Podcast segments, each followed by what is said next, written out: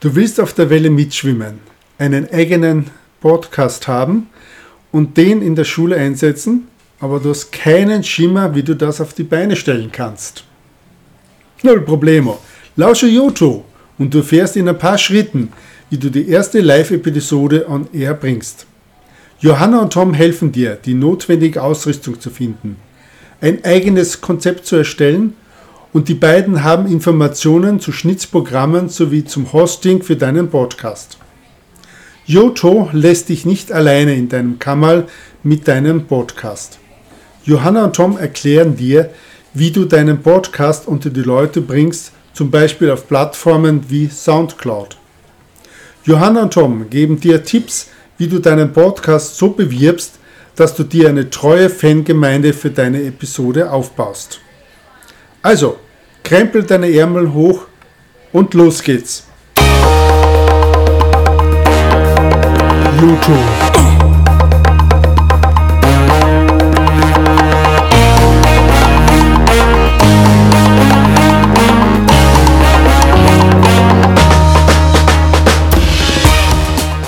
Es freut uns, dass du YouTube lauscht.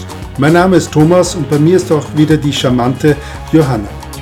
In dieser Sendung erzählen wir dir, wie du ganz einfach einen Podcast auf die Beine stellen kannst. Du erfährst heute bei uns alles, was du brauchst und beachten sollst, wenn du deinen ersten Podcast erstellst.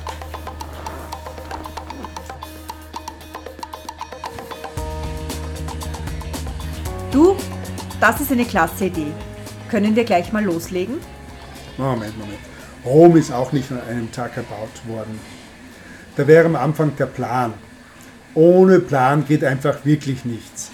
Das heißt, der Plan ist ja nichts anderes als ein roter Faden, der sich durch den ganzen Podcast, durch deine ganzen verschiedenen Episoden durchzieht. An diesem roten Faden erkennen dich auch die Leute wieder. Das ist, das ist deine hörbare Handschrift. Wenn du keinen roten Faden oder Plan hast, dann kann das schnell zum Chaos werden. Und finde mal im Chaos etwas wieder. Das stimmt. Das kenne ich von meiner Sockenlade. Wie geht man bei der Planung eines solchen Plans vor? Das ist gar nicht so eine schwierige Angelegenheit. Schau, sei dir mal im Klaren darüber, welche Art von Show du machen möchtest. Dann, welchen Inhalt sollen zu welchen Themen in deiner Produktion präsentiert werden?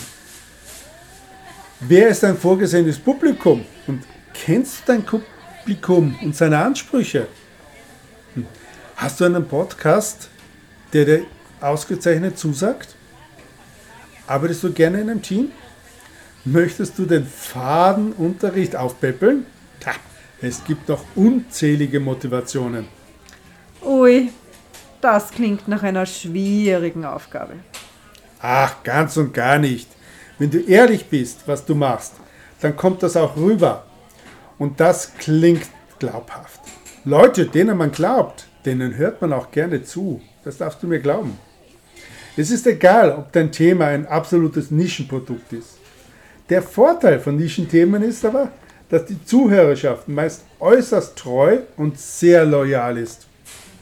Massenthemen gibt es schon viele am Markt und der Kampf um Zuhörer ist sehr hart. Und wenn du wiedererkannt werden möchtest, dann solltest du dir auch Gedanken machen über den Namen deines Podcasts.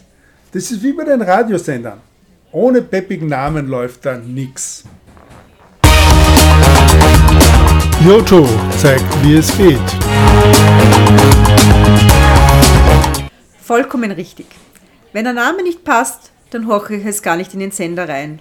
Und wenn die Musik mir nicht zusagt, fliegt er raus aus meiner Liste. Okay, das mit dem Namen ist mir klar. Aber wie ist das mit dem Inhalt, dem Schema der Beiträge? Wie das Schema deiner Sendung aussehen sollst, legst du vor dem ersten Ton natürlich fest. Nachdem du dir darüber im Klaren bist, was deine Art ist, solltest du dir mal überlegen, wie oft du neue Episoden veröffentlichen möchtest. Bedenke dabei, dass jede Episode eine Menge Arbeit verlangt. Wenn du deinen Podcast alleine betreiben möchtest, dann bleibt die ganze Arbeit bei dir hängen. Hm. Ich bin zwar ein Arbeitstier, aber irgendwann reicht es mir auch. Die Idee, mit anderen zusammenzuarbeiten, finde ich recht interessant. Da könnten wir ja jeden Monat, ach, jede Woche, ach was, jeden Tag eine Episode produzieren. Moment einmal, Moment einmal, etwas langsamer, nur nicht gleich übertreiben. Jeden Tag kann ein Sender etwas produzieren, weil er die Leute und den Platz sowie das Geld dazu hat. Nimmt am Anfang mehr Zeit. Eine Produktion alle zwei Wochen sollte mal reichen. Ich gebe dir auch ein paar Tipps aus der Praxis. Ja, bitte. Bevor der erste Beitrag on air geht, werden einige auf Halde produziert. Das hat ein paar Vorteile. Erstens, du sammelst Erfahrung in der Vorgehensweise der Produktion. Dann, du siehst, ob dein Thema für mehrere Produktionen reicht. Und du findest raus, wie du richtig recherchierst und ob du dich in den Themen sehr einlesen musst.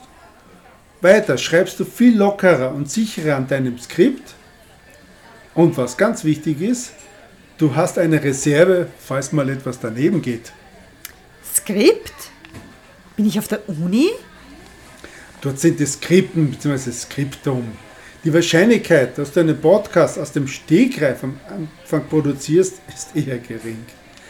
Darum schreibst du ein Skript. Das ist wie ein Drehbuch beim Film. Darin ist der Ablauf, der Dialog mit den richtigen Worten, der Inhalt und seine Struktur festgelegt. Es ist der rote Faden für diese Episode. Und du kannst mit einer Vorlage arbeiten, damit die Struktur pro Episode identisch gehalten werden kann. Jeder Profi fertigt ein Skript an. Das kann ein einfacher Zettel mit Stichworten sein oder ein Text mit ausformulierten und wohlüberlegten Dialogen für die Produktion. Auch Anweisungen für den Schnitt und der Abmischung können darin eingebaut werden. Joto weiß, wie es geht. Hm, das mit dem Skript leuchtet mir jetzt ein. Ich will ja den perfekten Podcast fabrizieren. Produzieren, nicht fabrizieren. Oder möchtest du am Fließband deine Podcasts auf den Markt werfen? Nein, solche Massen möchte ich nicht anfertigen. Außerdem möchte ich ja Qualität produzieren. Ja, Qualität vor Quantität ist tatsächlich die bessere Methode. Auch die Themen und ihren roten Faden definierst du vor Beginn. Damit hat alles Hand und Fuß. Qualität hat nicht nur etwas mit der verwendeten Technik zu tun, sondern Qualität spiegelt sich auch wieder in Worten, die du verwendest. Die Sprache, mit der du sprichst, ist auch sehr, sehr wichtig. Umgangssprache ist vollkommen okay. Aber wenn dein Wortschatz bei 100 Wörter am Limit ist, hm, dann wird die Qualität auch nicht wie hoch daherkommen. Du kannst ja, so wie du mir am Telefon erzählt hast, willst du den Podcast im Unterricht verwenden, andere Lehrer und Lehrerinnen um Rat fragen. Andererseits kannst du sie auch fragen, ob der Podcast nicht auch teilweise ein Thema in deren Unterricht sein könnte. Du betreibst also indirekt bereits Werbung für deinen Podcast. Joto weiß, wie es geht. So, ich verstehe. Der rote Faden umschlingt und verinnerlicht die Qualität meines Podcasts. Können wir nun anfangen? Jetzt steht einmal das Thema deiner Podcast-Episoden und du hast eine Ahnung, warum ein Skript eine feine Sache ist. Fein ist, dass du Qualität liefern möchtest. Das ist eine sehr löbliche Entscheidung. Damit hebst du dich schon mal von einigen Anbietern ab. Ohne Technik gibt es keinen Podcast. Aber es muss ja nicht gleich ein Studio sein. Da fällt mir auf, du hast da zwei Mikros und so ein rotes Kastel an deinem Handy angeschlossen. Reicht das schon? Das ist schon mehr als genug. Das ist mein mobiles Studio, das ich auch daheim am PC verwenden kann. Das rote Kastel, wie du das nennst, ist ein Zweikanal USB 2 Audio Interface mit USB-C Anschluss von der Firma Focusrite. Das Audio Interface kann ich wie gesagt am Smartphone anstecken und am PC bzw. am Laptop. Der Klang von diesem Gerät ist ganz was anderes als von der eingebauten Soundkarte, der von den Geräten kommt. Ich erinnere mich an deine Aufnahme vom Klavierspiel deiner Tochter. Das klang fantastisch und so realistisch. Das ist der große Vorteil von so einem Gerät. Ich kann es vielseitig einsetzen. Auch habe ich dem Gerät die Möglichkeit, Mikrofone mit dem XLR-Stecker anzuschließen. XLR? USB-C? Focusrite. Mann, du redest wieder so einem Kauderwelsch. Das verstehe ich nicht. Ähm, okay, entschuldige. Aber du kennst mich ja. Bei dem Thema blühe ich so richtig auf. Gut, dann fasse ich mich kurz. Also, entschuldige. Also, einen externen Audiowandler und Großmembranmikrofone sind die Basisausstattung eines Podcast-Studios. Großmembranmikrofone haben einen ganz tollen Klang und vor allen Dingen eine hohe Empfindlichkeit. Sie nehmen fast jedes Geräusch bei einer Session auf. Damit du das Mikrofon nicht in der Hand halten musst, nimmst du ein Stativ. Das Mikrofon wird oft in Verbindung mit einem Popschutz, dem Strumpf über den Ring, wie du es mal so treffend gesagt hast, verkauft. Tja, mit dabei ist meistens auch noch so eine Halterung für das Mikrofon, die, die Spinne nennt man das. Damit hörst du am Mikrofon nicht, wenn du am Tisch etwas hinlegst oder beim Stativ ganz leicht anstößt. Ah, das berühmte tiefe Scheppern. Ja, genau. Der Vorteil von diesem externen Audiointerface ist, dass du mit einem HiFi-Kopfhörer alles mithören kannst, was du gerade aufnimmst und das in Echtzeit. Die Programme, die ich verwende, sind alle kostenlose Programme, die fast Profiniveau haben. Also Aufnahme- und Schnittprogramme verwende ich Audacity. Das gibt es für Windows, Linux und auch für macOS. Auf meinem Smartphone, einem anderen Gerät, verwende ich Field Recorder.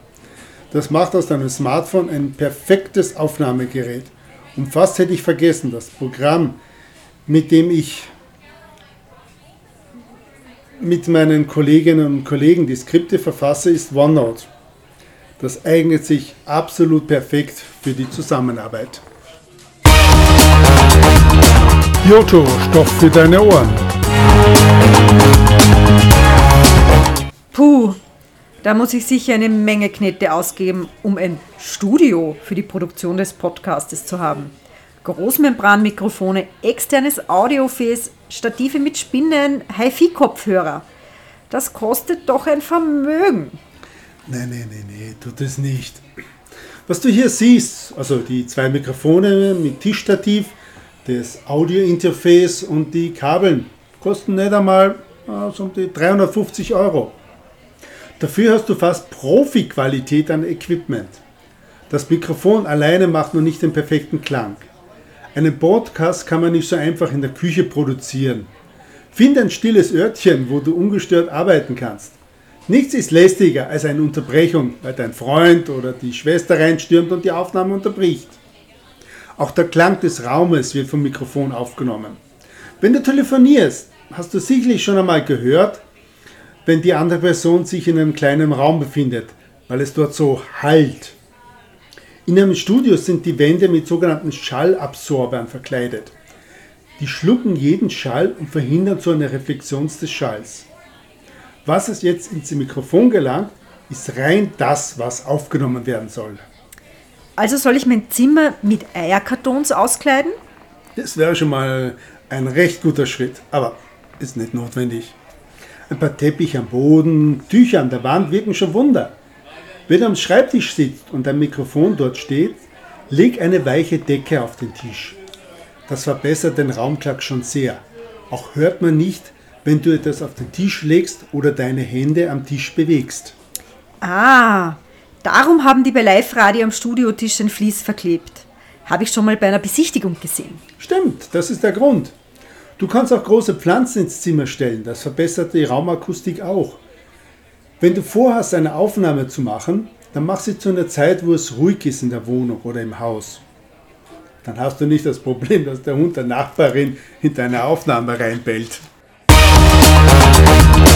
Joto bringt es dir näher. Es ist echt interessant, mit welchen einfachen Dingen man die Raumakustik verbessern kann. Teppiche, Pflanzen, Tücher und eine weiche Decke am Tisch.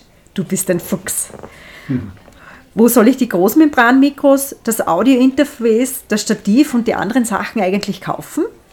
Das Beste ist, du wendest dich an einen Händler deines Vertrauens in deiner Nähe. Das mag nicht immer dir, mag nicht immer dir den günstigsten Preis machen, ja?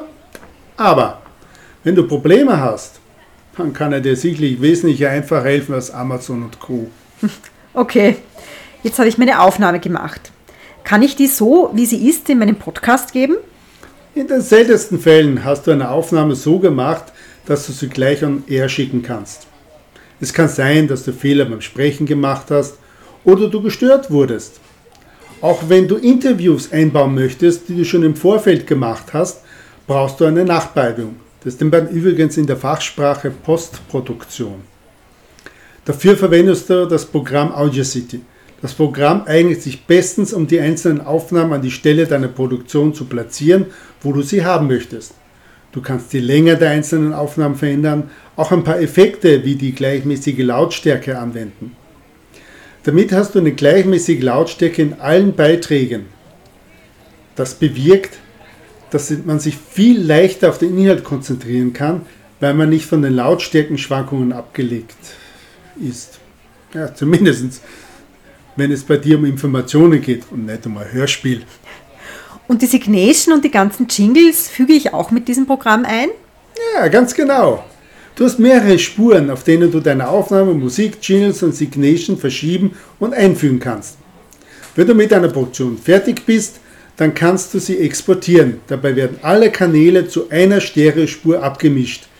Diese Datei ist dann das fertige Produkt, das in deinen Podcast hochlädst. Joto bringt es dir näher. Geil!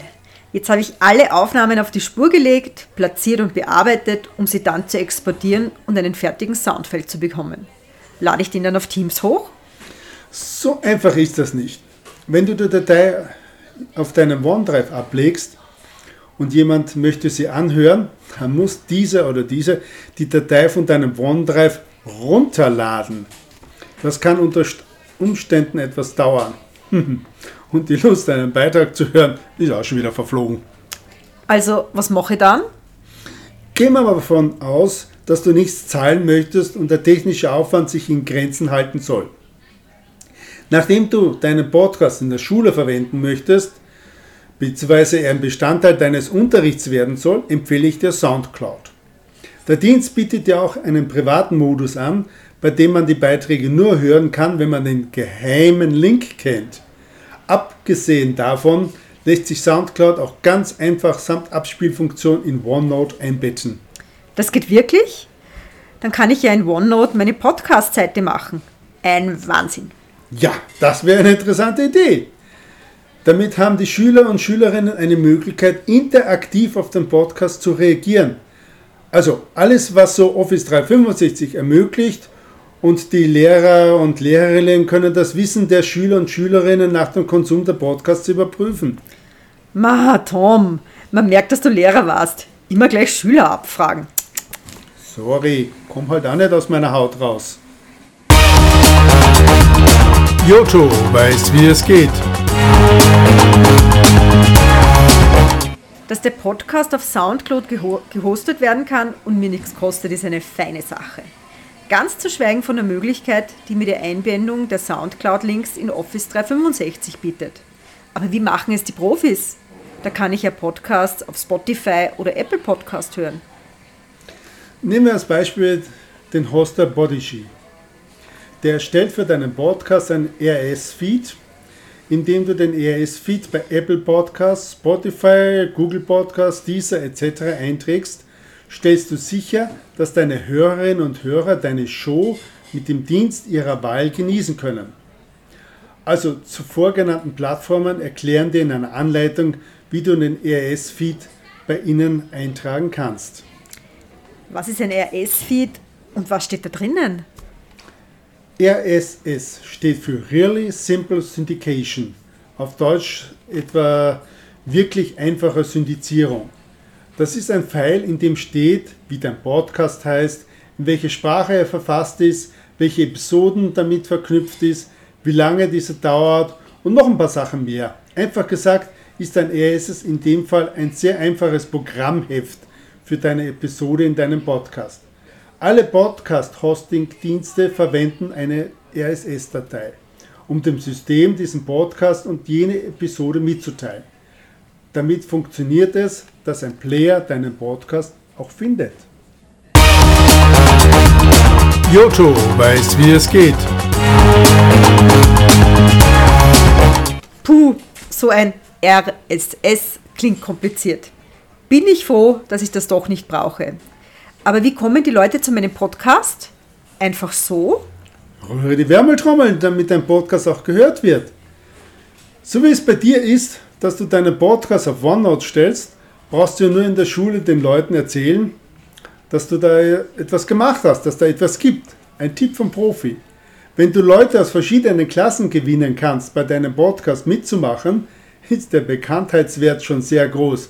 Denn jede einzelne Mitarbeiterin und jeder einzelne Mitarbeiter wirbt in der Klasse für den Podcast. Wenn du dann noch schaust, dass die Qualität geliefert wird, dass Qualität produziert wird, dann hören die Schülerinnen und Schüler auch gerne zu. Und noch ein Tipp. Wenn du in der Direktion nachfragst, ob du eine Fläche in der Schule verwenden kannst, wo du das Logo deines Podcasts und ein paar Infos dazu aufhängen darfst, dann wäre das eine super Sache. Joto, dein Podcast. Uff, da habe ich ja eine Menge erfahren und gelernt. Na, das freut mich, dass der Joto helfen konnte, komplexe Szenarien einfach und logisch zu erklären. Äh, wollen wir noch einen Espresso trinken? Ich glaube, das ist eine gute Idee. Äh, Magdalena, bitte noch zwei Espresso und zwei Brioche. Äh, danke. Die haben wir uns heute recht verdient. Joto.